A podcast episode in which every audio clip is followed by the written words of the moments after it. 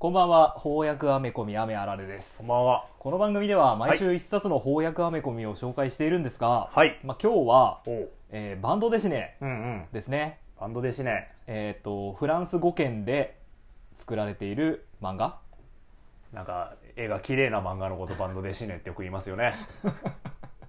はいということで今日扱うのは漫画サピエンス全史の一巻ですね、はい人類の誕生編ということでやっていきたいと思います何年か前に大ヒットした本ですよね。あの世界で累計2000万部以上売れたとやばいよね。超ヒット作ですんで、うんまあこの番組をお聞きの方もね皆さんもう読んでるかと思うんで確かに、すがもうご存知の通り。人類70億人しかいないのに2000万人読んでる最低でもってことだもんね。これ相当ですよ。そう大したもんですねいやまあ私は実は、まあ、存在はなんとなく知ってたんうですけど、んうんうん。あの長い文章を読むことができないので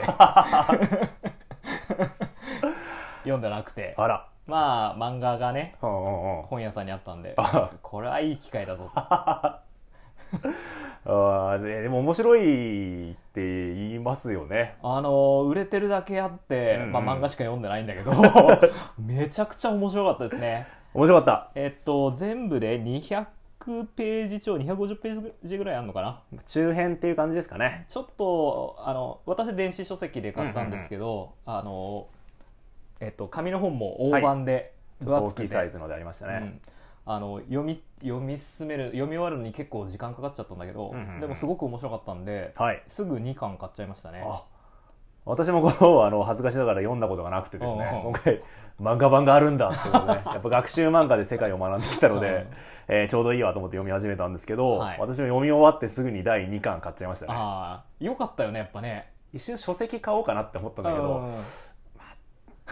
まあ半分はね 漫画で読んでるからまあ漫画でいいかなってなっちゃったよね、うん。まあ、すでに2000万部売れてるのでこの2冊が漫画に流れたということで。そうですね。多分あどうなんだろう。2巻で終わりなのかな。なんか全体の3分の1ぐらいな気がするからあそうなんだ。3冊4冊ぐらいにはなりそうな漫画版もね気がしますが、はいえー結構おすおすすめです。でかつあの、まあ、ネタバレとかいう問題じゃない。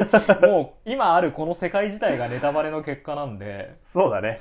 今現状ネタバレされてるので、うん。まあ、これまでの経緯を知るためのそうそうそうガイドブック的な感じですかね。感じですんで。あの、まあ、今回に関して言えばネタバレとかあんまり気にせず 聞いていただいて、だね、うん、かつその情報量がすごく多いのであのこのラジオだけで全部紹介しきるってことはできないと思うんで確かに。あの、まあ、なんか面白そうだなと思ったら買ってみていただいたらよろしいんじゃないですかね。我々が紹介できなかったところに、うん。超面白いエピソードがね、うん。あったりするのあっでたりするかもしれませんし。ちょっとでもも興味抱いていただいたら読んでほしいかな。そうですね。あと逆に、うん。あのーサピエンス全史そのほ普通の本。漫画版じゃない方で、サピエンス全史を読んだ人も、ああのなんつうんだろうなきちんと漫画表現に、あえー、とそのサピエンス全史の内容を落とし込んでいるので、ううんうん。そういう意味ではサピエンス全史を読んだ人も漫画サピエンス全史を読むっていうのはああありかもしあれないりかもしれないなと思いますんで。私も読んでないんで分かんないんですけど、うん。もしかしたら「サピエンス全史」が小説だったっていう可能性もあるんでちょっと言えないんですけど、まあ、かなり物語としてね語り直されてるんで、はい。読みやすくて面白い。あ面白くてためになる。あの私はラジオがのために、うん。あの漫画じゃない方の「サピエンス全史の」あの試し読み増量版があったんで、すごい、はい、序盤だけ読みましたがあの小説ではなかったですね。あら普通にあの評論っていうか だったので。ちゃんと漫画はねうんストーリー仕立てにまあ一応なってるんで、ーあちゃんとストーリーがね、うん。成立しててはい。面白かったな、あとやっぱね漫画なんだけど、うん。読んでなんかこう賢くなった気になれるっていうのはあいいよね。あ確かに、うん。あのどんな、まあ、め私も個人的には名作の条件として、うん。やっぱ読む前と読んだ後でなんか頭良くなったなって思える作品はやっぱいいなって思うんですよね。そうだよね。なんか自分が一歩進めたような作品がね。うん。そういう意味ではうん。まさにぴったりの。昔ロジコミックスっていうはいはいはい。漫画扱ったじゃないですか。数学者の漫画でしたね。そうそうそう。論理学の、うんうんうん。まあ、歴史のはいはいはい。起こりみたいな、うんうんうん。あれも面白かったですもんね。あれもねなんかめっちゃ賢くなった気がしたね 論理学のロの字も知らなかったのにね。あの後論理学入門みたいな本買って読んだけども全然分かんなかったね。いやーそうそう。あれもでもまあちょっと電気なので物語仕立てにはなってましたね。確かあ確かにロジコミックス系の作品ではありますよね、うんうんうん何かの歴史について物語として語っていく、うん。そして賢くなった気になれる。なれる、素晴らしい、うん、素晴らしい本だと思いいます本当に名作でした。面白かったです。ぜひぜひ。はい。ですね。えっ、とこのお話まずどういう問題提起がなされるかっていうと、はい。えー現在の地球では、うんうんうん。えー人？我々人間？人間といえばホモ・サピエンスはい、しかいないと、うんうんうん、だけどまあそのかつては人も何種類かいたとまあよく聞くので言えばネアンデルタール人。お聞いたことありますね。他にも、まあ、ホモ・エレクトス、はあは。あえーホモ・デニソワとか。まあちょっとあんま聞いたことのないような。結構何種類も同時期にせ同時期にいろんな種類の人類がいたんだっていうふうに。描かれてましたね、そうだね。ということがあってでその中でそんなに差がないうんうん。そういう人の中で、はい。なぜサピエンス我々ホモ・サピエンスが、まあ、最終的にこういうような現代のような文明を築くに至ったのかというのを、まあ、少しずつ本当に最初から紐解いていくそう本当に最初の最初からですよね人類の成立から紐解いていく。お話ですね。すごいスケールのお話だ。元のお話というかその元のサピエンス全史を書いたのが、うんうんうん。ユバル・ノア・ハラリ、はいハラリさん。はい、一時期よくメディアにも出てましたよね。ああそうなんだ、うんうんうん。あのこの「サピエンス全史」以外にも本いっぱい書いててはいはい。結構人気作家？人気の学者？よくこう大学受験とかうん。出されがちな気がしますよね、ああ現代文の問題とかとかあと英語のなんだ試験の長文問題とかで。なるほどなるほど。結構こうテーマ自体がほら人類の話だからさ、うんまあ、ホモ・サピエンスあるあるじゃないですか。大いなるあるあるをね。あるある。ほとんどの人間に共有できるあるあるネタだから、うん。まあ、受験とかでも使いやすいのかなってちょっと思いながら。なるほどねなんかこうマクロ歴史学って言,、ってこうなん中国史とかヨーロッパ史とかじゃなくて人類史っていう形で、えーっとまあ、600万年前ぐらいからこうなんとなく人の営みを大きな目線で見ていくっていうスタイルの人ですね。うんうんああこういうの人あマクロそういう言葉があるんだねうん、多分。なるほど まあ言ってしまえばマ言ってしまえば確かに歴史学ってことですね。はい。ということで今日はサピエンス全史についてちょっとご紹介させていただいてはい。みんなで賢くなろうっていう。なりましょう。もうそのコンセプトがバカのコンセプトなのね。本を漫画を読んでみんなで賢くなろう。うんそういう今日はそういう回です。はい。今回のまあ物語うんうん。ですよね。はい、主人公はユバル・ノア・ハラリえー本人ですね。原作者本人ですね。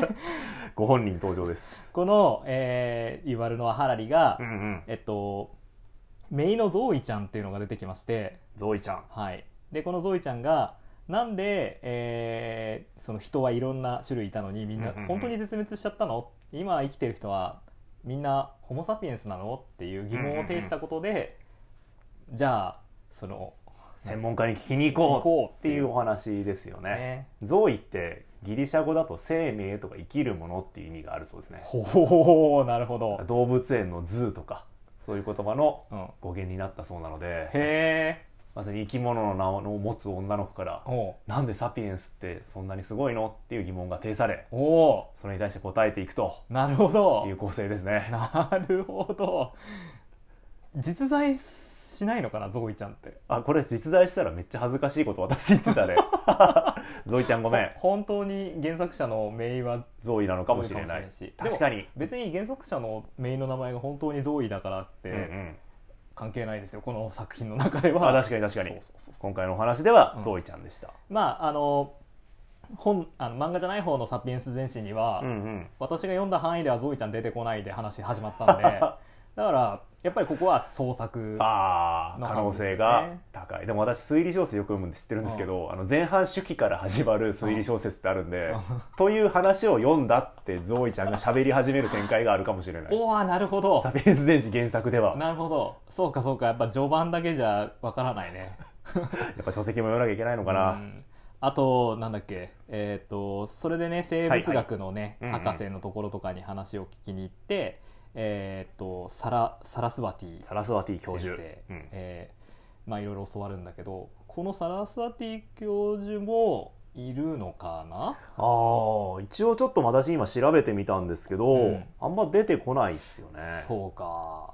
でもサラスワティって綴りもよくわかんないから、うん。もしかしたら、うん。ちょっと私の検索精度が悪いせいかもしれない。ああそうかそうかそうか。あのカタカナだとどうしてもカタカナだと限界があるし。サラスワティ。うんうまくいかなかったですね。まあそうやって専門家のこう知見を紹介しながらゾーイちゃんにこのサピエンスの歴史を語っていくっていう構成。基本的なこの構成いいですよね。その最初に疑問を示して、うん。それに対する専門家の知見というか専門家の意見を紹介する、うんうん。でその最後のまとめとして必ず、えーこの作者であるえっ、と 誰だっけ、えーとエヴァルドワ・ハラリ。ハラリさんがつまりこれはねって言って要約を示して、うん一つの単元を終わらせるっていう なんか学習漫画として 教科書的な構成ですよね。素晴らしいですね。大事なことはこれだよって最後にまとめてくれる、うんうんうんうん。でしかもそれだけじゃなくてこうなんか読者を飽きさせない工夫というかさ、はいはい。はなんかい単なる漫画じゃなくて途中途中でなんだろう劇中劇じゃないけど、はい。原始人をテーマにした漫画が出てきたりとか、うん。あるいは何でしょうねこれ。新聞広告な新聞のかな？広告新聞漫画、はい。なのかな？そういったもののパロディみたいのが出てきたりとかして、うんうその、まあ、学習漫画の問題点ですよね、うん。あのワンパターンで飽きるっていうのをこ 克服してる構いや成これすげえ面白いなと思いました面白いよね。あのそうそうそう漫画とか新聞とか、テレビ番組のパロディとかが途中でねはいはいはいはい。あ混ざったあった。あのこの中で誰が第6シーズンを制するのかみたいなうんうんうん。恋愛リアリティショーみたいなノリですよね、ネアンデルタール人かフロレストかえーデニソワ人かどうぞお楽しみにとか言って。それぞれのねやっぱこうキャラクターの個性があるから確かに恋愛リアリティ感はあるよね。そうやってビジュアルの面でも、うんうん。物語構成の面でも飽きさせずかつまあ割とスッと入ってきますね。と入っちらからない。でやっぱ確かに難しい話も出てくるんですよね、うんうん。そのえっと、生物の分類に関する話とかは結構複雑なんですけど、うん。まあ、でもそれはちゃんとハラリ先生が要約をしてくれるので なんとなく分かった気になって 先に進める。る。もう考え尽くされた構成ですいよね素晴らしいですね。あのまあ人類って今まあすごいうん、覇権を。派遣。派遣動物ですよね。70億もいるもんね。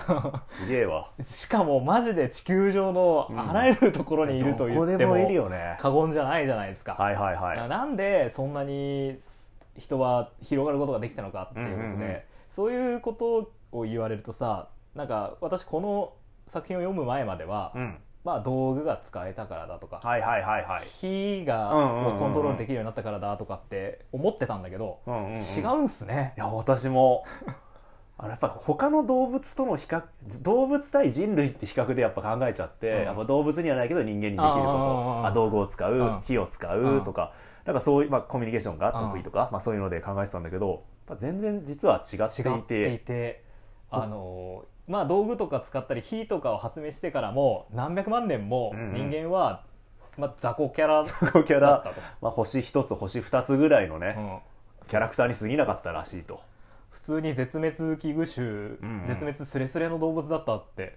へーって感じですよね。確かにもう全然知らなかったよね、うん、だからまあなんつうんだろう。そういう発見もあり、うんうんうん。こういうさ自分がさ常識だと思われ思ってることがさ、はいはい。こうなんつうんだ論理的にこう覆されていくとさ、うんうん。なんかいいよね。気持ちいいよね。う ん賢くなっまさに賢くなった気がする。なんか真実を知った気になるよね。ああなるほど。なんかすごく時代的なものを感じるけどそう。自分の常識を覆されると、うん。それが驚きが大きければ大きいほど、うん。絶対これだわってなってしまうかもしれない、ねまあ、今回の本はあれだよねこう人類同士の比較で、うん。えーホモ・サピエンスの特徴を紹介してくるんだよね。あそうそうネアンデルタールとはこう違う、あるいはホモなんとかとはこれが違うんだみたいな感じでね。うん。その辺がやっぱ今回のそのホモ・サピエンスの特徴を紹介する方法として、うん。一番の、はい。まあえー、と重要な部分ですよね、はい。えっと、ちょうど第1幕の終わりに、あの次回予告が入るんです、ね、次回予告が。えーススーパーサピエンス。次回予告。スーパーサピエンススーパーサピエンスはいかにして世界征服を成し遂げたのか。そんな数々の疑問の全てに答えるスーパーサピエンスの次なる冒険に交互期待って言って終わる。これもまたね 次回への引きを作って、漫画的表現ですね、うんうんじゃあそのサピエンスのうんうん。うん凄さ。スーパーホモ・サピエンスの凄さとは一体何だったのかというと、はい。えー結局連帯する力なんだと仲間と協力して、まあ、物事に成し遂げることができると、これが一番の力なんだっていう話になってきますよね、ああのこのえっと本の中でもそううん。うんいう話あったんだけど、確かにその個人として人間がうんうん。道具を作る能力って、はいはいはい。まあ昔から変わってないんだよね。そうだね。な何万年前から。うんうんうん。むしろ俺なんか何にも作れねえわ。石器とか作れる気がしないわ石器とか作れる気しないよね。食べられる木の実もよくわからんわ。ああ食べられるスーパーになってるから食べれるかなって思うもんね。そうだよね。だから個で見たらへ普通に退化してるかもね。あ確かに。ぜあ絶対能力を劣ってるわ。勝ってるものなんもないわ。ね。えなんだけどじゃあなんで、えーサピエンスがそういうかって言ったら連帯できるからだと。みんなで協力することができるいろんな専門家がいれば力を合わせてうんうんうん。宇宙になっていける。一緒になっていける。っていうことですね。確かに。って感じですね。ただこれの何がすごいかってことですね。そうだね。この連帯というか群れを作るっていうこと自体は別に他の動物でも、やってると、昆虫ですら、うん。えー例えば餌の場所を教えたりとかそういうコミュニケーションができてるうんうんしもちろん猿だってやってるし、はい。他のサピエンスたちもやっていた、はい。ん他の人間人他のえっと人たちも、そうだ ね難しい。サピエンスは一個だけか。あのえっとネアンデルタール人とか他のサピエンス以外の種類の人類たちもやっていたと。今私が他の人って言った時の人はカタカナの人です からね 他のひ人。動物の分類学的に人に当たる、かつての人類たち。はい、旧人類たち。人類たち。も、えーコミュニケーションは取れてたと。群れも作れていた、はい。でもサピエンスだけは大きな強みがあったんだってことですね、はい。えっと普通にそのなんつうんだろうな顔が見えるコミュニケーションで、えっと作る群れっていうのは、はいはいはい。150人ぐらいが限界だと。ああなんか軍隊もね中隊規模とか150とか200とか確か言いますよね、えなんかこう一人の人間が肉声出してうん声が届けられる限界が150から200人らしい、はあ。なるほどね。だからそうか。100 150人以上の群れを作るっていう能力は自然界には他には見られなないかなか難しかったんでしょうね。大きな特徴だと、でじゃあ我々ほサピエンスはサピエンスたちが。なぜ、えーそんな大規模な我々サピエンスたちってこんなでかい主語が今だかつてあったかって思いますけどいいね。確かに。我々サピエンスたちは。サピエンスたちは。ですよ、そうだよねオタクってさとかさうん まあなんなら男ってさぐらいまでだったらギリ言ったことがあるかもしれないけどサピエンサスじゃ。ピエンス主語にして語ることってなかなかないよね。サピエンスじゃないやつってなかなかいないからね。ごめん笑っちゃったごめんごめん関係なかったね。現代にいないからねサピエンス以外の人は。そう我々サピエンスは、うんうん。なぜそんな大規模な、はい。えー連帯えー大規模な群れを群れを。作ることができるかというとはいここで出てくるのが、フィクション、フィクション。虚構ですね。えー作り話。虚構。フィクションの力で我々は連帯してるんだと、いやーもうゾゾクッときましたね。いやいけって思ってね。行ったら行ったね。やっぱ我々もう最低でも週一でフィクションの話してるから もう日常生活でもフィクションのことばっかり考えてるからね。考えてますからね。そうだろうね。確かにそうだわ。あそうそうだい行ったれ行ったれって思いましたけど、うんうんうん。まあ、どういうことかと言いますと,、はい。えー、と顔もだから150人を超えちゃうとなかなかこう顔見知りっていう形の、えー、とコミュニケーションが取れなくなっちゃうから、うんうんうん。そうなった時に顔も知らない相手とどういうふうに連帯をつなぐかというと、えー例えば大昔であれば神話はいはいをはい。共有してることだ、なんていう話でしたね。俺たちは同じ狼から生まれた一族なんだ。みたいな感じですよねきっと。トーテム信仰的な。やつですねまあか宗教とか言ったらもっと分かりやすいかな。ああ同じ神を信じている人たち。そして、まあ、それに由来する同じなんていうんだ生活習慣というか。同じルールを守っているとか、そんなのかなおそらく、うんうんうんうん。という形で我々はね、えー協力することが見ず知らずの人間ともはい、仲間意識を持つことができるようになっている。はい、お確かに。ー確かにね。同じカトリック教徒だったら一緒に十字軍になったりお金を出し合って病院を建てたりすることができる、はいはいなるほど。同じムスリムだって分かれば、うん。旅人に優しくしてあげたりご飯を食べさせてあげたりとかも進んでやったりするわけですよね、それはその人たちが同じフィクションフィクションって言って怒られないかな 同じ共通の宗教的神話。神話を。物語を信じてるから。だ共有してるからってことですね。ね。これねやっぱいいよね。ほほーっとなりましたね。て。うん。これも現代にも通じる部分ですもんね。そうですね。えっ、と例えば、うんうん。創造の共同体なんていう言葉、はいはいはい。昔どこかで聞いたな。聞いたことがあるような。誰？吉本隆明とか？あ違うかもっとか海外の人が海外の人の本本ですよね。例えば国家っていう枠組みとかは、あくまで、まあ、目に見、まあこ、目に見えるものじゃないんだってことですよね、うん。うんうんうんみんなが、えー同じ国民だっていう意識を共有することで一つの共同体としてまとまることができる。うん。だから国が生まれる時はその国を共信じるためのなんというか制度というか、うん。システムが必要になってくる、うんうんうんだから例えばそれは国旗だったり国家だったり。あるいは郵便制度同じ国内であれば数日に必ず郵便が届くとか。ああるいはなんだっけ国旗国家郵便局あと新聞とかもそうかな。ーマスメディア。なるほどね。言語もそうか。同じ言語を使ってるとか言葉とかそうだよね。同じ情報が同じ新聞が日本中同時に届くとか。うんうんうん。そういうのがあると同じ国家意識っていうのが生まれてくる。そうだね。逆に言うとそういうのがないと国家意識っていうのは生まれてこない。一つの創造的な共同体なんだ。ていうね。合ってるかな。合ってる合ってる。多分 あのブルーハーツも立ってたようにね、うんうんうん。地球に国境線なんか引かれてないんだよね。なんだけど我々は日本人であるとか、はいはいはい。日本とかっていう国んを信じてる、でもそれはフィクションじゃんってことですよね。そうだね。言ってみ言ってみれば。ある種の一つの怒られないから一つの虚構フィクションに過ぎない。っそうね。ていうことっていうですよねことですよ、うん、あのこのお話でも昔の人たちはその精霊とかを信じてた、はいはいはい。えーそうやって社会秩序を保ってたんだっていうと、うんうん。ああなるほどなるほど。でもそれ現代も一緒なんだよっていうようなことが言われてますね。はいはいはい。例えば我々がじゃあどういうフィクションを今信じてるかって言ったら、うん。まあ国もそうですし、はい。えー株式市場とかって言ってましたね。市場。まあお金なんてフィクションの最たるものっちゃ最たるものですよね。そうね。だって1円玉なんてアルミニウム 1g ですからね。うんうんうん。1000円札まあちょっと特殊な印刷のされた紙ですもんね。千円札に1000円の価値あるかってね A4 の紙の方が書く場所いっぱいあるわ。そうそうそう。だけど我々は、えー1000円だったり1万円だったり、まあ、円とかその世界の市場とかっていうものの価値を信じていて、お互いそれを使って取引できるコミュニケーションができる。はいはいはい。うん。一つの共同体広い意味での仲間になってるわけだもんね。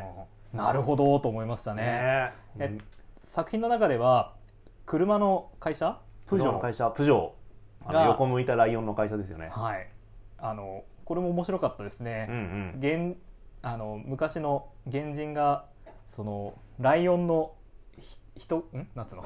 あえっとライオンの頭をした人間のの、えー像を信仰していたっていうところからこのプジョーにつながっていくいや洒落てるよね。洒落た演出でしたね。ライオンつながりでねまあ、こういうプジョーとかいう会社であったりとか、うんうんうん。まあ、ブランドだったりとかって考えると分かりやすいかなああもうフィクションだと、うん。うんいやいやいやいや会社は実際にあるしプジョーの工場だってあるじゃないるじゃないかっていうけど。じゃあ工場がえっ、となんだ全部なくなって隕石が落ちてきて全部壊れたらどうなるんだと。だいやいやプジョーの工場は世界中にあるから全然大丈夫なんですよ、えー経営者の人が死んでうんうんうん。代替わりして、えー全く別の人にその会社が売られたとしてもプジョーっていう会社はあるんですよ。うんうんうん。つまりその経営をしている人でもなければ工場でも商品でもない。そうそう場所や商品でもない。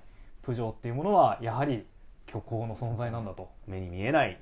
存在であると。目に見えないっていうとあれかな、うん。まあ実体のない。実体のない存在存である在なんだと、えープジョーは車でも労働者でも工場でもないんだ。確かに。へーって感じでしたね。うん。これも。納得させられま納得ししちゃうわ。たねまたこのねフィクションで、うんうん。えー人類は連帯してるんだ。現代もそうなんだっていうことを説明してくれるキャラクターが、はい。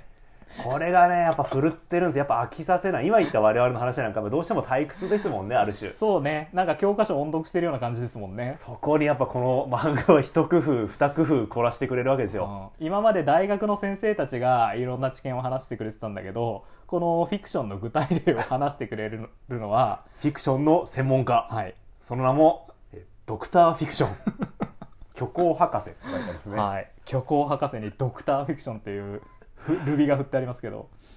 えーどう説明したらいいんですかねこのキャラクターは。え青い全身タイツの上から赤いパンツかぶって履いててですね。赤いマント。ガイマンと、えーそして空を飛ぶ。空を飛ぶ。そして胸にはフィクションのフィクションの F の字。が。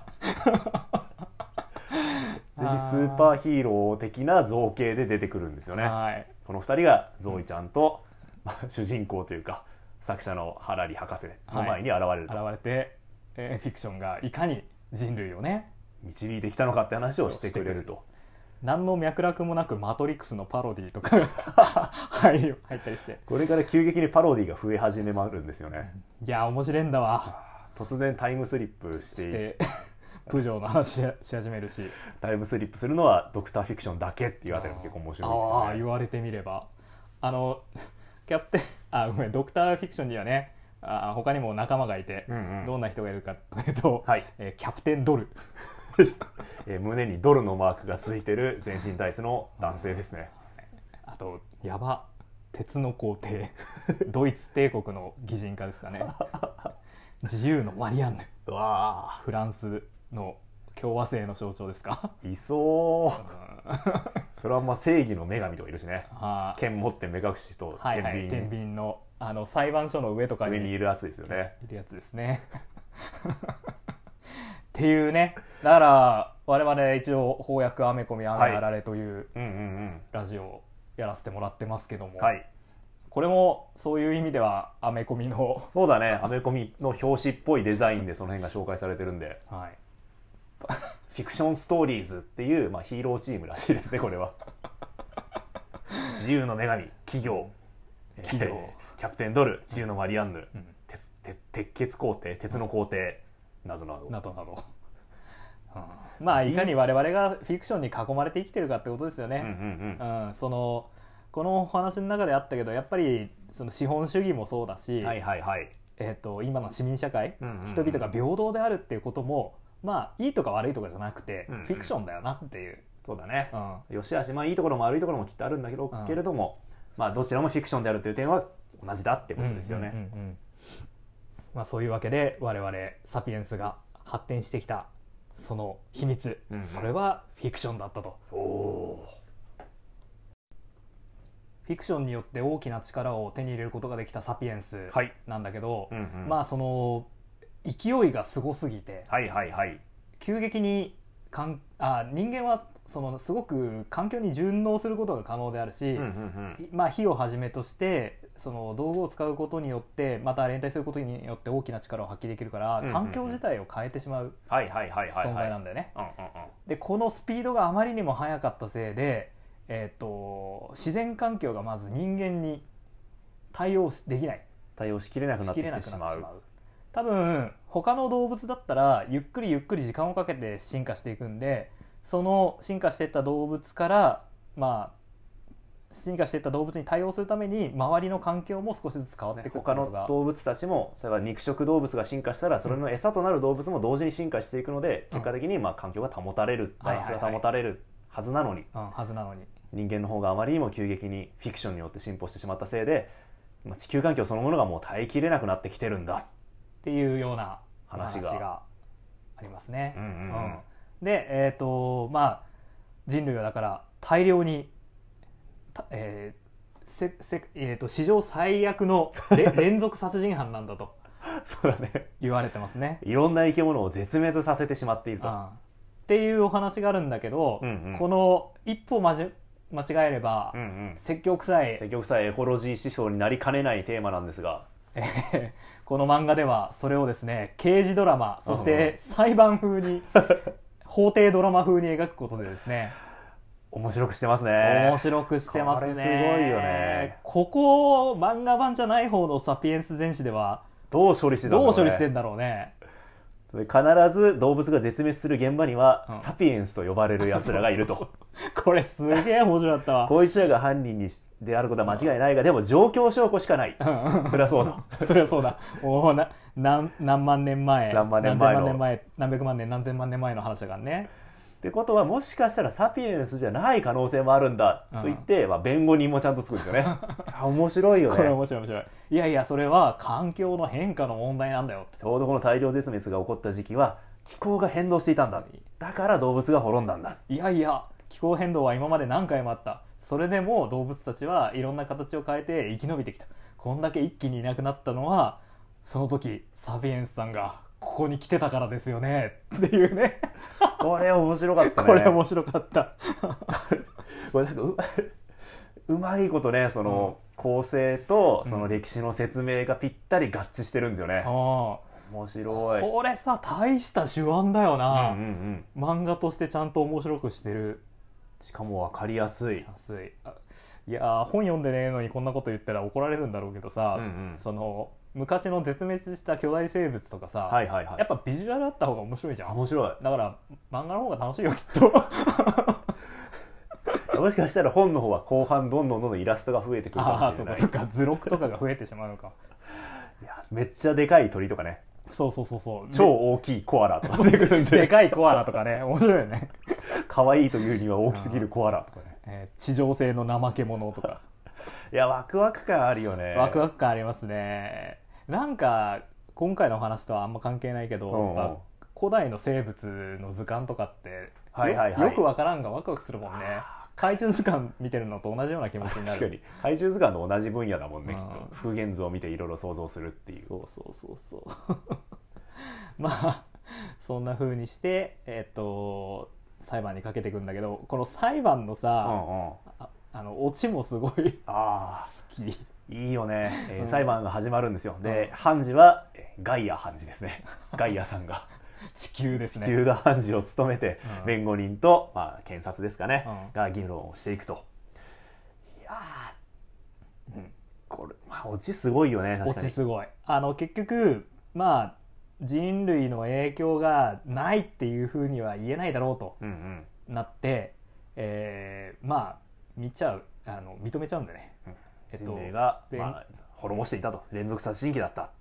弁護士がね陪審の皆さん私の依頼人は犯罪集団サピエンスの一員です、うんうんうん。しかしここで申し上げなくてはなりませんが私たちは皆サピエンスなのです。って 言ってで裁判長がえーっとまあ確かに犯罪集団サピエンスうんうんうん。が悪いと、ただ、えー我々みんなサピエンスなので私は、えー不偏不当ではありえない。つまり、はいはい。はいその裁判の関係者になってしまうので、えー裁くことは判事としては務められないと、うん。でこの事件を裁くことのできるサピエンスはいないわけなので、うんうん。えーこの弁護士が、まあ、実質勝利ってやつですよね。実質的には、まあ、無罪というかさ裁けなかったという形で収まるんですよね。あ我々サピエンスっていうこの主語の大きさがうん。完全に生きてきましたよねここで。素晴らしいですね。全てのササピエンスが同じ罪を背負ってるんだっうんていう話になりますね。あのまあちょっとした小ネタなんだけど、うんうんこの弁護士がさうん。うん最後あのゾーイちゃんにさはいはいはい「いい弁護士が必要な時は?」って言って自分の名刺をボソッと渡すシーンとか。しゃれてるしよね。てるよね。気が利いてるよね。あああこれはもうフランス圏のユーモアって感じあが。そうね。そうね。おしゃれユーモアおしゃれユーモアですよね。あ 私は裁判のシーンで、うん。あの傍聴席にうん。フィクションストーリーズ 虚構の存在たちがみんな押しかけてめっちゃ盛り上がってるってシーンが面白いね。多分ね書いてて楽しかったんだと思う。このドクターフィクションと愉快な仲間たち。ヒーローチームね。ヒーローチーム。いやもうめっちゃ出番多いもん。モブキャラとしてね背景にいますねはい。というわけで「サピエンス全史人類の誕生編」でした。はーい。あの途中やっぱさあの自分が知らなかった話うんうんうん。されると、わ真実 って思っちゃうって話したじゃん。あるある、うんあのこの作品の中で、えっと、狩猟採集。はいはいはい。木の実を取ったり動物を飼ったりして過ごしてたうんうんうん。時の方がそのそれよりも後の農耕、えーとまあ、畑を作っはいてはいはいはい。物をやってた時よりもあ人間にとっては幸せだったんじゃないかみたいな話があるじゃあないですか。あ出てきたね。えっと、つまり食べるものの種類が圧倒的に狩猟採集の方が多くてそうすると栄養も当然バランスよく取れて取れて人間の体もその歴史が長かったからそれに適応していたはずなのにに、農業を開始することによっうてん、同じものばかり食べるようになってしまう。小麦うん。芋稲うん。あたり。炭水化物ね。ばっかり。あそりゃあ体に悪いわ。あね。え っていう話お面白いなと思ったし、うんうんうん。えっと続編？2はいはい。巻も、まあ序盤読んでたらそんな話でしたね。そうだね。農業に関する話でしたね。人間人類がまあ麦育て始めて、うんうん。社会の構造が大きく変わってでそれって本当に幸せなことなの？っていうね。いやいやーこちらもなんかまだ途中本当に触りしか読んでないけど、うんうんうん。面白そうなんで読むの楽しみだなときもねいうふうに思います読んでね。みたいところですが。うん私面白かったのは何ですかね。私はですねフィクションの話うんで、うん。まあ、人類史の中ではもしかしあの人類史っていうのは厚いカーテンに閉ざされてるんだって話がはいはい面白かったなはい。はいつまり遺跡とか、何道具とかは発掘されても、それが一体どんなものだったのかっていうのはもう想像することはできないんだと。はいはいはい。もう分かんねえことは分かんねえんだ。分かんねえことは分からない、形が残らないものとか多分あるもんね。大事だけど形が残らない。今から例えば10万年ぐらいしてさうんなんだろうな。シャンプーのさ容器が発掘されたとするじゃん。うんでもシャンプーの容器にとって大事なものって多分シャンプーの中身じゃないですか。うんでも中身が発掘されることは多分ないわけじゃないですか。から結局遺跡としてとかあるいは何遺産として残されたものって本当に大事なものかどうかってやっぱ分からんわけで。ちょっとシャンプーの例えあんまりうまくねえな 今ちょっと洗剤がすごい目に入ったよ でもそれでそういうことだよね。一方でこれ多分これ残すことができるとしたら例えばそれはそれこそ虚構ですよね。物語とか絵画があることによってうん。残ってくる部分なんですよねきっと。ほ例えば石槍っていう武器があったとして、うん。その石槍が一体どういう存在だったのか、狩りに使ってたのか戦いに使ったのか、うん。あるいは祭祀で使ったのか、あるいはなんか別の用途があったのかっていうのは、多分遺跡とかそのものだけじゃ分かんなくて、うん。フィクションの部分が残ってないと分かんない、うんうんうん物語や絵画の部分が必要になってくるのかなっていうふうに思ってちょっと面白かったかな。やっぱ我々ねこう物語とかフィクションとか大事にというか、うんうんうん。好きで生きてる人間にとってはね文学部潰しちゃダメだぞっていう そうね。気持ちにね。一方でさやっぱこうなんだろうな感動の実話とかさ、はいはいありますね。本当にあったみたいな。うん。だから実際にあったことに価値を置くうん。コンテンツってあるじゃないですか。ありますね。感動の実話っていう売り方するってことはさやっぱ感動の実話を求めてる人が多分いるってことだよね。いるんだよね。一方でこう我々サピエンスってさ、うん。こう知性を高めてると同時にうん。やっぱ虚構というものを共有することでうん。やっぱ発展してきたわけじゃないですか。はいはい。それとこうある種逆行するというかさ、うん。なんかこう知性的な意味でこうどうかなって。感動の実話を求めることが。求めることは果たしてどうなのかなあー。なるほどね。本当にあったことじゃないともう心が動かないっていうのも 確かにな。本当にあったことじゃないと心が動かないっていうのはやっぱサピエンス的に見たらおやおやおやおや。それはどうかなってなるところですよね。ネアンデルタール君かなってなっちゃうよね。やその煽りきついな えっとば 今日なんか怒られちゃうことはいっぱいいっぱい言っちゃった気がするな。いやいやあのあくまで本の紹介してるだけ確かにね確かに我々自身の政治信条とは関係がない。こまで本の内容です。あのこの一巻はさ、うんうん。最初まあもちろん歴史の話をしていくんだけど、まあ、歴史を学ぶ上で物理学科学、えー生物学、はいはいはい。そういういわゆる、えー理系的な学問の知識っていうのも、まあ、もちろん考えていかなくちゃいけないんだよっていうような話はいがありましたよね。だから我々はそういうあの物理法則が支配するうんなんつうんだろうリリアルなというか、世界とそしてその上に国であったりとか、家族であったりとかっていうフィクション虚構の世界をはいはいはい生きてるんでね、うんうんうん。だから現実と虚構の2つの世界の間を生きてるのが我々サピエンスおなわけじゃないですか、はいはいはい。プロレスっておプロレスね。はいはいはい。あの嘘じゃないですか。ちょっとよくわかんないですけど。あのちょっとよくわかんロープないですけど。に振った相手が戻ってくるとかさうんうん。上から飛んでくる大男をさうん避けずに受け止めるとかさあ。やっぱ嘘っていうかそのなんつうんだろう。嘘じゃないですけどなんて言うんだろうリアルではない部分があフィクションの部分があるんですよ。ーあーなるほどね。あのあのうん。あのはい。はい。その間が一番面白いんですよ。はいはいはいはいはい。本当の感情だったり本当の因縁だったりと、だってあれですよ。闇の世界から来た王とかいますからね。プロレスラーの話？プロレスラー。いない。それはもうフィクションやば神話じゃん。そう神話ですよ。そのフィクションとリアルのこうんうんうん。うちょうどなんていうかぶつかり合うその瞬間がプロレスの魅力だと思うんで、なるほど。まあ、そういう意味でやっぱサピエンスの生み出した最高の芸術だよね。ああ確かに。あれ芸術の一種か。確かに確かに。サピエンスが虚構を使ってきたってことを考えるとその極北にはプロレスががあるわけですよ。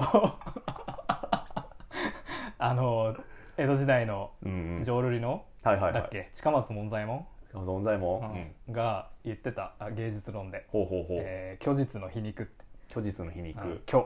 まあ嘘と実本当の皮肉皮の膜。あのちょうどその虚と実の間が芸術家の腕の見せ所だってはあ。そこが芸術の本質だって。マジだと思わせつつもそうそうそうっていうことなのかな。なんか舞台の上で何かこう演じたりする時ってやっぱ誇張が少し入る。はいはいはいはい。大げさな演技じゃないけど。でもその誇張されたものに人々は真実を見るみみたいな話だったと確か思うけど。ほうほうほそういうことですよ。はそあ。どうして我々がフィクションとだからあんまりにも口頭無形な話って面白くないと思うんだよ。はあはあはあはあ。多分。実は人類はエイリアンによって進歩させられていた。うーん そういうの信じて生きてる人もいるからあそうそうか、うん。面白すぎてもよくないね。確かにね。ていうかさやっぱさその世界観としてのリアリティっていうかさ別はいはい。に宇宙人がいてもいいんだけうど、んうん。そのただ言っちゃダメで。宇宙人がいるなりのリアリティってあるじああはいはいはいはいはいはいはい。あのうん。ゃん、うん。言わんとすることはわかります。いるからにはい何らかのうん。根拠となるような、うんえーリアリティ欲しいよね。欲しいよね。ものじゃなくてもいいから。そうそうそうそう。だからなんかそういうふうに、えー、と物語っていうかフィクションを作る上で、うんうんうん。えーリアリティが大事なのってサピエンスの定めなのかもね。ああなるほどね。ちょっと自分で何言ってるなかるほどね。なるほなどね。るほどなのか、うん。でまあそういう意味でね、はい。あのアメコミとかほうほうほう。映画とか、うんうんうん。そういうのが好きな人もぜひこの作品読んであそうだね。フィクション好きな人はなんで自分がフィクション好きなのかっていうところの一つの理由理由を知るうん。助けになるかもしれないよね。そうそうそう。そうなんかこの本読んで私あフィクション好きでも間違ってなかったんだなってちょっとあ思った思った。なんかちょっとそういう救いじゃないけど、うん。うんなんかこう肯定された感じはあったよね。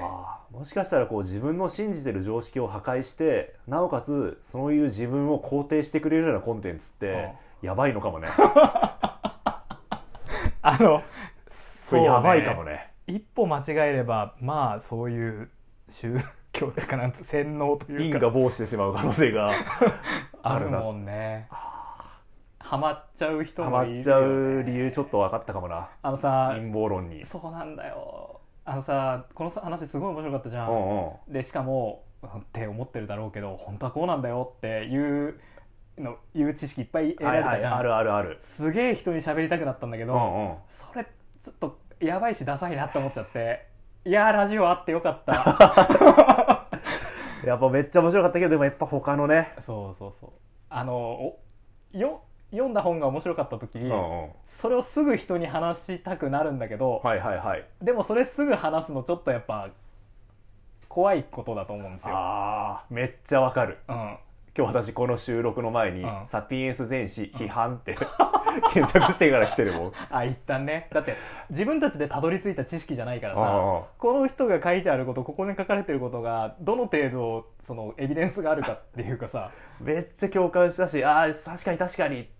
めっちゃ虚構最高。人生最高って思ったけど、うん。本当かってやっぱそうね。どっか一歩引いちゃうところもそうね。ファクトチェックしたくなっしたくなっちゃゃうよね。う なんかそんな性格だな。いやサピエンスの本質もこういうとこかもしれませんね。なるほど。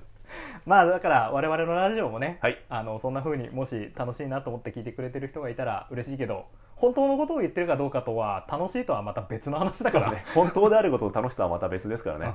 えーそういう感じで聞いてもらえればと思います。はい。じゃあいつものをお願いしますえーご番組へのご意見ご感想あればツイッターハッシュタグ公約雨あられをつけてツイートしていただくかサピエンスの皆さんからのメールをいつもお待ちしております、はい。えーメールアドレスはアメコミアメあられアットマーク Gmail.com アメコミアメあられアットマーク Gmail.com アメコミのコミは COMI です、えー語ってほしいアメコミのリクエスト、えーホモ・サピエンスあるある、うん。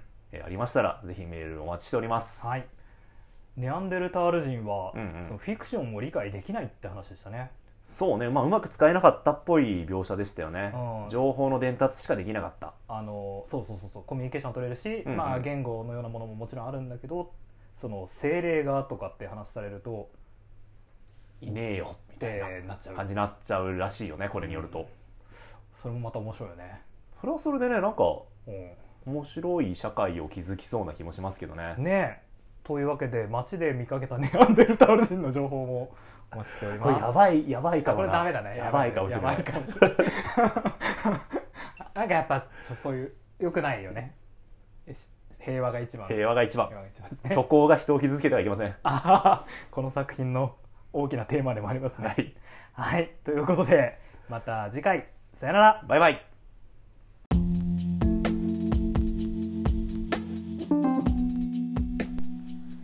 皆さんお気づきでしょうかね。